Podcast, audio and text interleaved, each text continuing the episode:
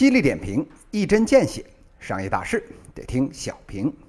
各位听友，大家好，我是小云老师。今天呢，跟大家讲一讲华为二五幺有关的话题。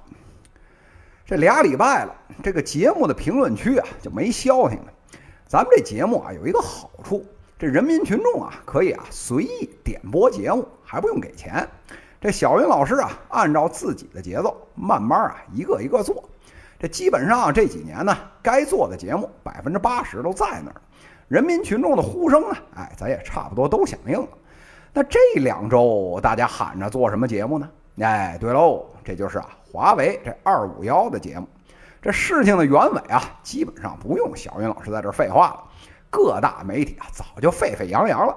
简单来说，华为呢。开了一个员工，哎，叫李洪文，而且呢，向司法机关举报他呢，涉嫌是敲诈勒索。这个司法机关啊，把人弄进去，关了二百五十一天，一通调查猛如虎，最后啊，这违法的事儿呢，哎，屁都没查出来，直接啊，给了点国家赔偿，哎，这就给放了。这其中的关键啊，是人家呢跟华为的这部门人沟通的时候，还偷偷录了音，而且啊，存了好几份儿。这些啊，后来都变成了关键证据，要不然现在这人啊还在耗子里蹲着呢，这大刑伺候了也说不定。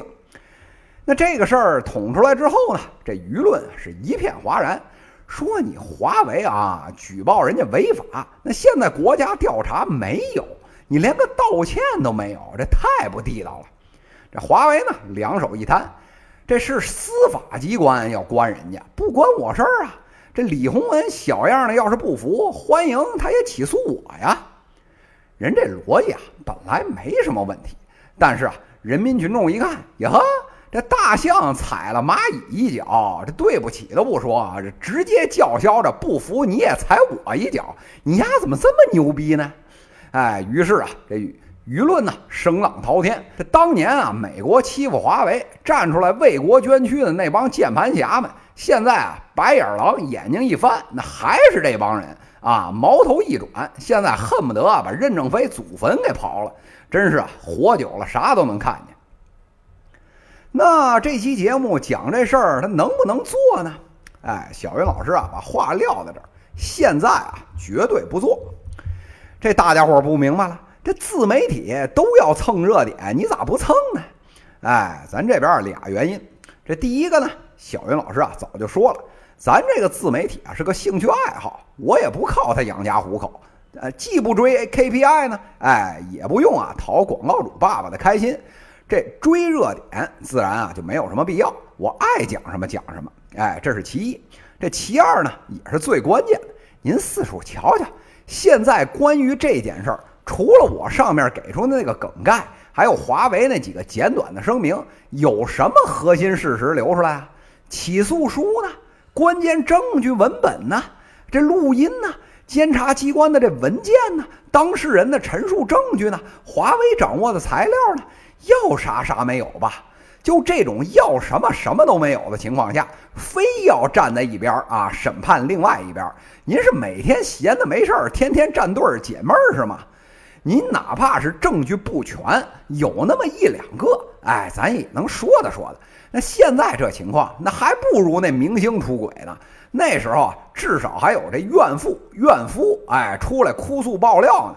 赶上好的时候，咱还有这人民的摄影师冠希哥那几个 G 的照片呢。您再瞧瞧华为这事儿，这要啥啥没有，人民群众是聊啥啥没够，怎么就那么闲呢？不过啊，这话又说回来了，虽然呢这事儿本身啊没事实啊没法聊。但是啊，有一条它挺有意思的，您可以啊看看华为在这事儿上的一个反应。这个舆论滔天的时候啊，愣是给压了下来，全网啊四零四屏蔽。这屏蔽到最后啊，就剩下这《环球日报》还有南都这两篇文章没删，那剩下的能干死的都干死，真是好手段呐！这小云老师啊是叹为观止。这当年啊，上面让这北邮的前校长去搞防火墙，这就是一个错误。这事儿要交给华为干，这估计啊，早个五年十年，我们就多快好省的建成这互联网长城了。这碰见这么大的事儿啊，这公关想的第一件事儿，居然不是沟通，而是灭口。这不愧是民族企业的脊梁啊，深得传统文化的精髓啊。这不过呢，人家愿意怎么干，只要在法律的框架下，咱啊屁也没有一个，绝对不敢说什么。只不过这个毕业九八五，上班九九六，离职二五幺，维权四零四的梗，是深深的留在了人民群众的心中。这想想也是啊，现在这上班的孩子，这是挺难的。这上好学校，毕业找好单位，这就够难的了。这为了以后不被二五幺，这还得处处啊偷偷录音留证据。这全民啊都变身啊地下工作者。这要是赶上抗日那会儿，咱也不用八年了，估计一年半这全国就解放了。您觉得你难？哎，这 H 二啊，哎，这就更难了。这我知道你偷偷录我音。那是不是咱 HR office 的门口这个上个这个金属检测器进来先脱皮带脱鞋光着屁股开会啊？这 HR 踩着劳动法干事儿的时候，这电话不敢说，怕录音；这纸上呢不敢写，怕录像。这小云老师琢磨着呀，这以后啊，这 HR 就拿个我儿子现在用的那画画那磁铁画板，这写完了给你看一眼，然后咔啦一下一拉。哎，这一张白板毛线证据也不给你留下，您说都逼到这份上了，这不服行吗？那这事儿闹到今天这一波啊，也快消停了。无论是那些啊黑着华为，觉得啊他们恃强凌弱的，还是那些粉着华为，哎，觉得啊不要被美帝利用的，现在都被按在那儿不许说话了。那这里面究竟是什么坑，要埋什么事儿？哎，咱也不知道。咱呢也不敢问，不过在今天，这事实究竟是什么还重要吗？这放眼一瞧，在这个世界上还剩下几个人关心事实啊？这商业教科书里面那些光鲜亮丽的这个成功案例，这背后啊十个有八个是打断牙齿肚里吞的苦果。这新闻媒体里面怎么对着自己有利怎么说，其他的相关事实全部选择性忽视。在大学里怎么教的，这一点都不重要。现实世界里面，事实哪有观点重要啊？瑞典那个环保小公主桑伯格，那罔顾事实、那脑残不可依的那观点，那都能上教科书。这全世界领导人，只有普京大帝敢上去硬怼。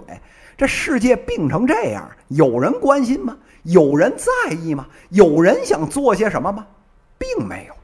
大多数人。只不过是在震耳欲聋的欢呼和叫骂声中，期待着下一次舆论审判的高潮的到来。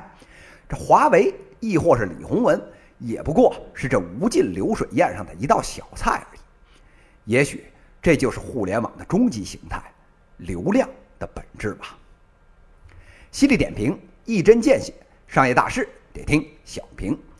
各位听友，我们下期再见。